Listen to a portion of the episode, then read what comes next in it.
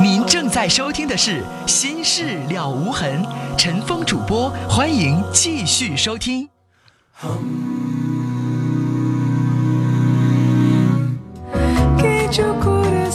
好，听众朋友，这里是正在直播《心事了无痕》节目，我是主持人陈峰，今晚的导播呢是佳龙。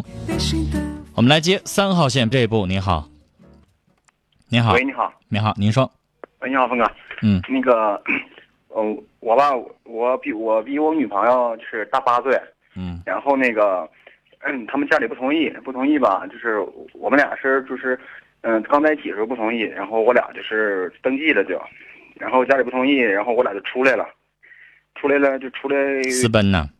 对，私奔了，出来大半年了，出大半年吧，这个年代了，至于这样吗？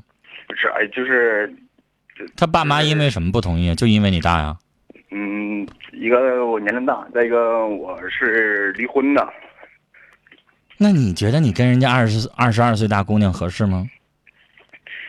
嗯，就是我俩感情非常好，那怎么着啊？感情好，你应该对人家好，然后你就带着人家私奔呢？负责任吗？对那女孩好吗？你比人大八岁呢，大哥哥应该为人家的前途考虑考虑吧？你这样做让人家跟父母决裂了，合适吗？就是那时候是没办法，那是那时候就是什么叫没办法？谁逼着你刀，枪口架在你脖子上了？怎么的呀？拿刀逼着你了吗？非得让你结婚？什么叫没办法呀？他那时候吧，就是你这么做事儿是不是不负责任呢？家里就是给关起来的，然后怎么你这么这么说吧，就是他他们家里吧，就是家里条家里条件好，然后他爸爸说了，说嗯、咱走吧，就是意思说说就是就离开我离开我离开我们我我我们那块儿，他说咱走吧，完了嗯逼逼我俩一块儿离婚，然后那个然后我媳妇出来了，出来的时候完了说我说咱们走吧就，然后就就这样这样我俩出来了就，出来这不出来嗯大半年了，小伙，我始终问你，你三十了，你不是二十二岁，你现在想想，你这么做好吗？先来个生米煮成熟饭，是。而且你这是二婚，你第一段婚你咋离的不记着啊？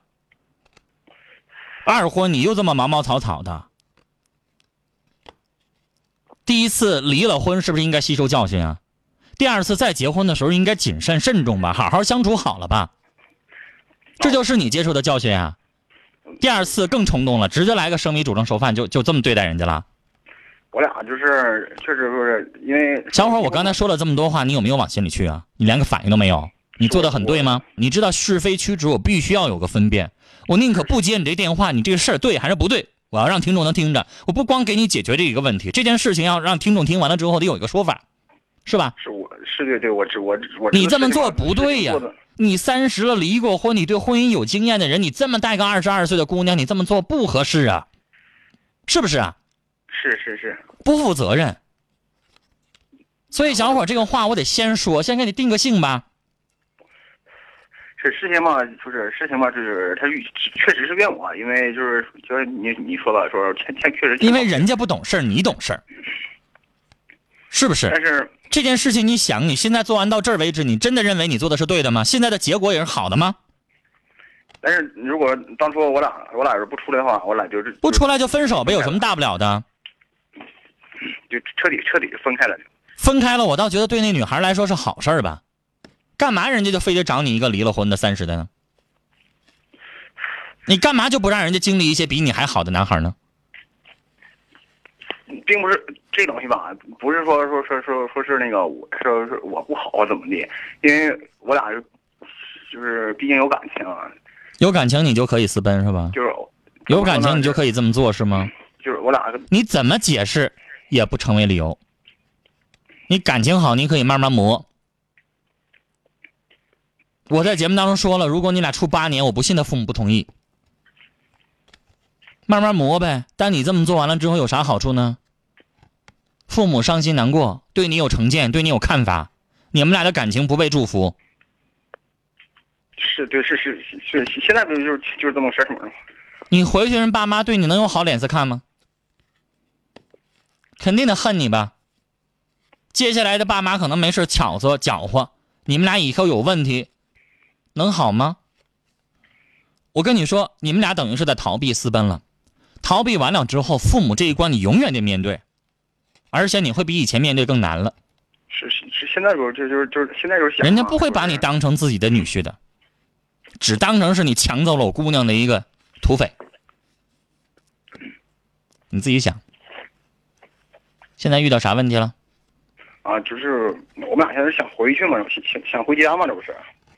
然后是不知不知道，就像就像刚才就像您就像您说的，说是嗯、回回去了吧，就是没法面对呢，毕竟是就是我自己自己做的事情吧，过分嘛。因为当初就是咋说，也是一时冲动吧，就是出来了，出来现在想回去嘛，想回去嘛，就是不知道回去之后怎么怎怎么面对父母。你爹妈让吗？生气吗？嗯，我爹妈知道知道我们出来，知道你爸妈能稍好点，最起码儿子不吃亏。小伙儿，你自己想想，我不知道你有没有妹妹，有没有姐姐。你要是有个妹妹二十二，让一个三十岁离了婚的男人给领跑了，两个人私下里边去登了记了，生米煮成熟饭了，回过头来半年以后回来了，你要是那哥哥，你想不想揍那个那个男的？是是是是，这是你想不想揍啊？你也是男人，你也有血气方刚，你应该懂我说那意思。是明白明白，那男的是不是做的事儿太混蛋啊？是是是。你现在回去，我跟你说，如果你要有小舅子，或者是有什么哥哥兄弟姐和妹，然后人家父母要给你一顿胖揍，那算轻的，你知道吗？为啥要把你揍一顿？你就觉得因为你该揍，把你揍一顿了之后，你可能那些道歉的话，你不知道该怎么说出口那话还好办了呢。但我告诉你，回去最尴尬的事就是，比如说你往那一跪，跪一个礼拜没有人理你，你就该闹心了。那你咋办呢？你说啥呀？人不听你，人不勒你啊？怎么办？就是是是是说什么都没，你说什么都没有。说你说你说什么？你说你要问我的话，我告诉你，我也没办法。我要是那个女儿的父母的话，那个女孩的父母的话，我告诉你，我就不认你，我就不认你。你们俩就算登了记，我也不认你，我就治这口气了，我就不认你。你以为怎么的？逼着我们就范吗？我们就不就范，怎么地吧？没这个女儿，没这个女婿，我就不认了。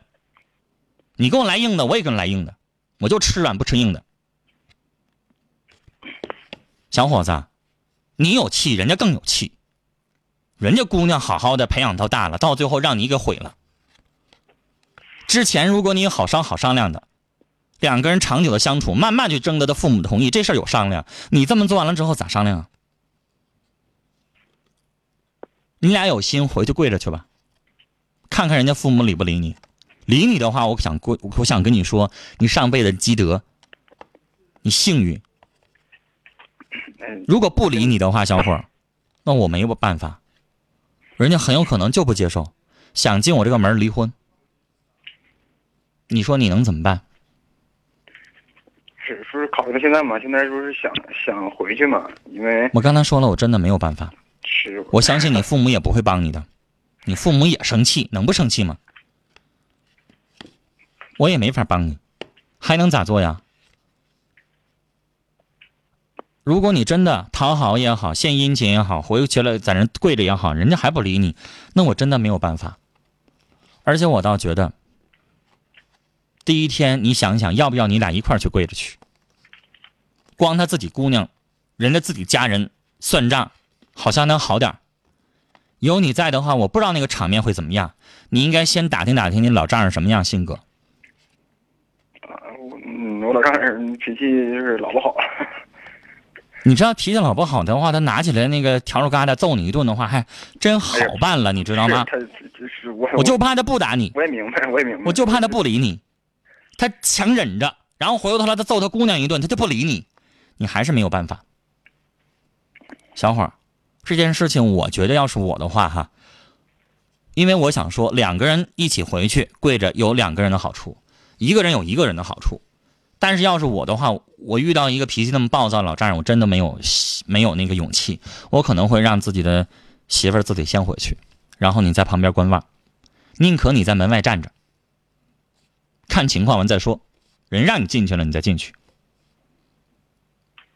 这个情况真的我不敢想象会会怎么样，但是你千万先心里边做个准备，很有可能人还不接受你，然后你媳妇儿送回去了，人就不让出门了，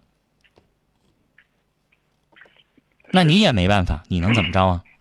对，就是始终就我就当初也是嘛，就是不让出门了嘛。因为我说了，你这件事情你就是早晚都得遇遇到，除非你想一辈子不回家，对回去你还是得遇对，还是得遇到，想回去嘛，想回去就是。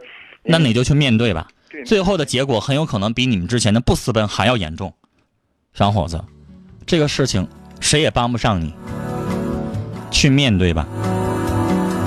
聊到这儿了，我也没有办法说祝福的话，毕竟是你错在先了。这个事情回去面对，兵来将挡，水来土掩吧。零二八二的听众发短信说：“姐姐出轨了，我想劝，但是做弟弟的我不知道该怎么说，又不想让别人知道。你就算跟他吵一架，弄掰了，让他不再出轨了，好好过他的婚姻，比啥都强。用不着想怎么说，直截了当的说就行了。”六七三七的听众说：“我二十三，昨晚和一个聊了很久的女网友发生了性关系，我很后悔。更后悔的是，发生关系之后，她对我说她有老公有家，还总想和我保持这种关系，我该怎么办？人把你当成一小白脸了，一情夫一情人，背着老公没事跟你上床，满足一下人家女士深闺寂寞的需要，你就这么一个角色，你说你要怎么办？”你不想那女的还能强奸你啊？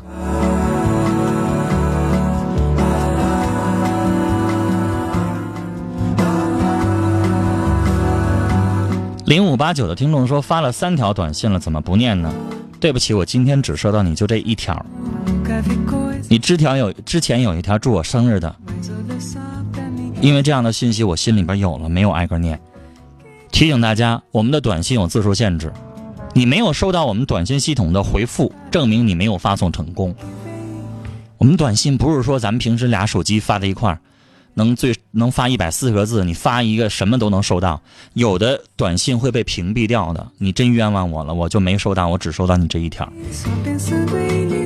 八八零九的听众的传情说：“赵娜，原谅我好吗？我真的很在乎你，我们以后好好的生活，好好的在一起好吗？”署名是孙嘉欣。三三零二的听众要传情说：“我想对老公说，老公，行，经历两年的风雨走到现在真的不容易，我希望我们能够一起携手走下去。”署名是丹丹。幺四七四的听众说：“我处一个星期的对象，他就管我叫老公，我就去看了他，见了面，他就说不行了，他说我们不合适。”之前没见面，管你叫老公，挺亲的；见了面不合适了，那说明对你长相有意见呗，没相中呗，不就这么回事吗？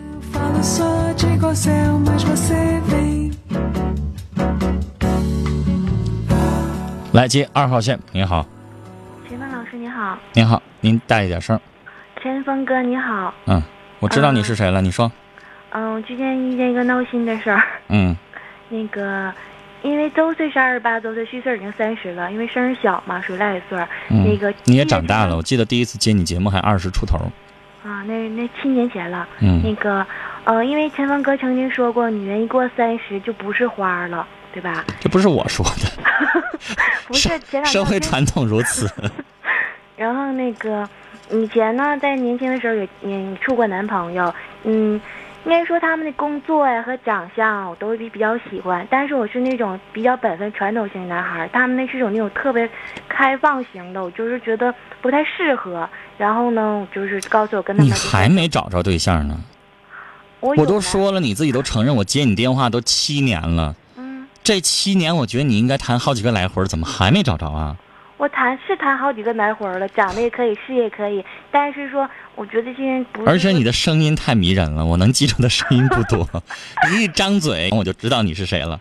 呃，那个，然后那个陈峰哥，希望你能理解，他们这个人的长相和事业都是可以的，但是他们这个人不是那种很专情的，挺花心的。嗯。所以我认可自己苦一些，自己我不想跟这样人接触。然后呢？最近呢，三个月前我还奇怪，这七年你的择偶标准一点都没变。不是啊，不是啊，陈峰哥。然后我现在最近遇见一个闹心的事儿，就是说，我也想像你说的，就是说，不把男的长相看那么重了，是吧？钱、金钱这个不看那么重。最近呢，在媒体上我就是接触了一个比我小三岁的一个男孩子。媒体上征婚了？我没有征婚呢。啊，那人征婚了？呃，不是。就是那你怎么说叫媒体上看着的呢？因为有一次我在我们当地广播的时候，我就求职工作，然后呢，他服务当中就把我那个给我发回了一条短信，想跟我做朋友。啊，你是发求职信息，对那人听了就跟你联系了。对，你是用你的声音说出来的吗？嗯，对呀、是声音说出来，我只是求职啊。嗯，我很理解。那男孩儿，怎么了？就像这七年，我一直想听，想想知道，你一直是这种稍微有点娇滴滴的声音，嗯到底能长什么样？碰巧你以前有两次，我还觉得跟你通话很不愉快，因为有那两次你比较矫情。那两次我清清楚楚记得，你就说你自己很漂亮，说你自己很招人儿。那是前几年，现在老了。那你承认那两年你确实那么说话，让我很不喜欢，很不舒服。你说你自己很招人，你很漂亮，然后又怎么着？反正就是有点、有点、有点嘚瑟那种感觉。不是小文哥，那是现在好了是不？是？那是别人说的。现在现在人老珠黄。算了，过去的事儿我不想说了。嗯，你现在说，嗯，然后呢，就是说那个遇见这个男孩子的时候呢，就是说我跟他见了一次面，其实见到时候第一次我并没有感觉，然后那个当我就是试的，因为这个年龄段了嘛，我觉得差不多，就是我只想找一个就是对的有有对人有感觉，只要最重要是对我好，感情专一就可以了，钱不钱长相不重要了。然后我妈妈说，那个你比人家年龄大大三四岁，你配不上人家。论论工作，你没有稳定工作，人家那个就是说时间长了，女人是说会了越来越脑珠黄的。如果她适合地位越来越好的话，会把你踹了的。我妈说不适合，你应该找个适合你年纪比你大的。我妈妈跟我说，我能理解，但是我觉得是说。现在呢，要是说让我不再不着急，就是不跟这男孩试着相处了，不着急，再等等，我会年纪越来越大，对不对？因为我不是什么事业型的女人，没有什么稳定工作，一直靠打工维持生活，所以我想试着跟他接触一下子，就是说看可不可以，就是说能不能成。但是说我妈妈说干脆就是刚就干脆就让就是纯友谊的朋友，能联系就联系，不能联系就是说要谈恋爱的话，干脆就不让我跟他相处。你说我应该怎么办呢，陈峰哥？我倒不同意你母亲的想法。难道就是说我比这个男孩子大大三四岁，就是这这种就是不那什么？我妈妈说一定要比我找，我刚才说，我刚才还劝一男孩找一比他大两岁的呢，就是但是这个，但是这个男孩打断一下陈文哥，但是这个男孩比我可能小三四岁。嗯，我我倒不认为年年龄是什么太多的界限，但是我反对什么？嗯假如说哈，嗯你今年二十五，你找一比你小四岁，一下二十一了，那我不合，我觉得不合适。嗯就男孩子他要有一个起码的成熟度。那你现在二十八九岁，他比你小三四岁，现在二十五六，我觉得也行。不是不是，那个我按周岁来是三十岁，他可能是就二十六七岁吧，虚岁。那我觉得。可以，就是男人他有一个起码的成熟度，比你小两岁可以。我不在乎这个小，比如说你四十，他三十七，一一点问题没有。但是但是我就是反对太小的年纪，男人可能就会让你觉得没法依靠了。但是陈峰哥，我第一次跟他见面的时候，我俩并没有感觉。后期在电话里就是聊聊聊，他说我这个人没什么坏心眼儿，傻乎乎的。然后呢，人品还。你还傻乎乎呢？啊！我觉得我傻乎乎的。嗯，然后反正倒是通过我对你的记忆，有的时候说出点话来挺气人，倒是好像没那么多心计。但我倒不觉得你傻乎乎，嗯你有的时候会让我觉得还有点傲傲的。不傲啊，那是听你听听我声音怎么感觉的，不是声音，是我清清楚楚记得有两回我我说你了。不是啊？你那行了，你可我我不知道，我又认为我的记忆没错，但你要不想承认就算了。那我的错，行吗，志文哥，就是有两次咱们俩谈的不愉快，因为你那两次稍露峥嵘，就是呃在择偶标准方面我有点接受不了。现在呢？现在倒谈起来倒没什么。那个男孩是什么样的性格？嗯，我只跟他见过一次面，私下的时候就是说长得白白净净的，但是我比较喜欢那种权威型男孩，我不太喜欢就是梳那头发，就是说比较时尚那类型的，明白了什么哥？你这也太挑了，人梳个头发你还管呀？但是陈峰哥就是因为我的性格是那种，我觉得你这个年纪的女孩儿，嗯你应该着着急了，应该抓紧了。陈峰哥，这小伙儿时尚有什么不好？你非得打扮的团乎乎的你才喜欢啊？陈峰哥，嗯，就是你哪怕你就像我觉得你哪怕你跟他做个好朋友，让他给你介绍介绍他身边的哥们儿也挺好吧？他说没有没有必要就从来不从就从此不联系吧？他说他身边的朋友跟我年龄相当，都已经结婚了，而且陈峰哥可能是我那你就处着不行吗？做好朋友也行那吧？关键我妈不让啊，我现在就为难到这你。多大了？你也不能啥都听你妈妈的呀。我认为你妈妈刚才说那个是吧，有一定道理，但是她有点太绝对了。我害怕我妈妈现在是不是？我怕她是害怕她干嘛？她是为你好，又不吃你，那我我妈有的时候脾气挺大的，然后那是为了你我好。害怕她。我觉得你妈妈刚才说的那这方面话说的有点偏激，并不是每一个比你小的男人都以后要踹你，是不是啊？嗯，他以后工作好了，也不意味着说这小子肯定就把你扔了，这要看人看人品的。因为你妈妈毕竟不了解这个男孩的人品。时间的关系，跟你聊到这儿了，我只想表达一个意见，我觉得要看这小伙子人，人要好的话，干嘛要扔啊？你说呢？来，节目最后我们来看几位听友的短信。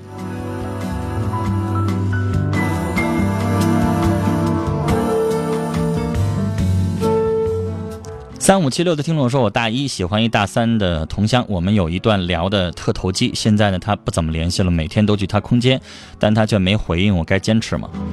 如果你已经一味的在表达你对他的喜欢，他没有理你的话，女孩子追男生差不多就行了，没反应就算了。”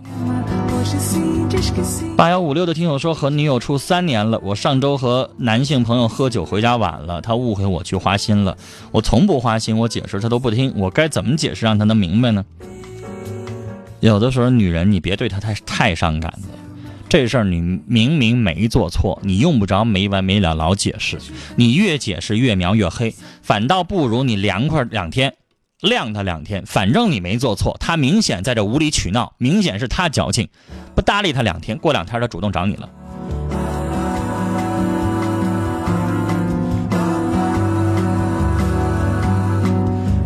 幺零幺三的听众，我怕您这短信会引起有一些听众的反感。他说我家庭条件一般，我很帅气，但是前段时间处了一个分了，嫌我们家没钱，现在女孩子找老公看的都是钱吗？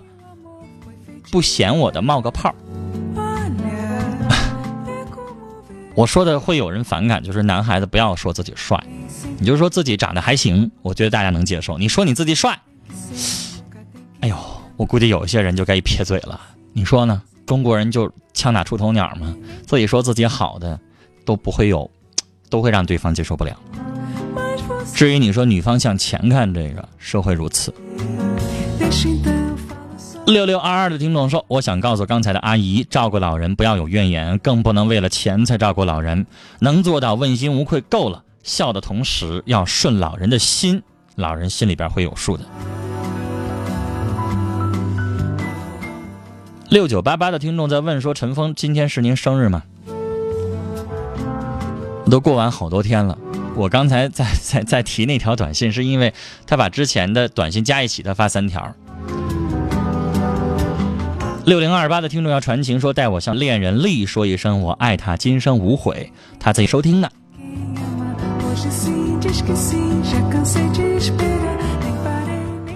三五七六的听众说：“你的话太犀利了，太有力度了，说的对，谢谢。”零八三幺的听众说：“刚才那女孩也是的，难道亲生父母不如一个男人吗？怎么能伤父母的心，直接跟人私奔跑了呢？太不懂事儿了。”这男人也有点可恶。我们再来看零六六零的听众说：“我打电话不方便，明天白天发短信，晚上能听到您的回复吗？如果你发送成功，在节目之前就发过来，我会第一个就看到您的信息，我会在节目开始就回复的。”七三三八的听众说：“女孩，妈妈的爱是一生报答不完的，用一辈子就回到妈妈吧。”是在跟说妈妈要给她办去日本那个女孩说的。五二三二的听众说：“我身边的女生都不怎么太看重男生的长相，大众一点就行。但现在的男生有几个是好的哟？哎呦，你这一句话又把我们我和导播全给骂到里边了。我身边的男生都花心，导致很多人都对男生失望。”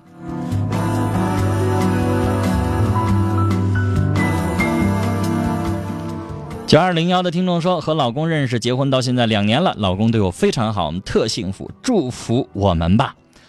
好，真心的祝福你们。听众朋友，明晚的同一时间，欢迎您继续收听《新事了无痕》节目，陈峰主播，欢迎您收听，祝您晚安，再会。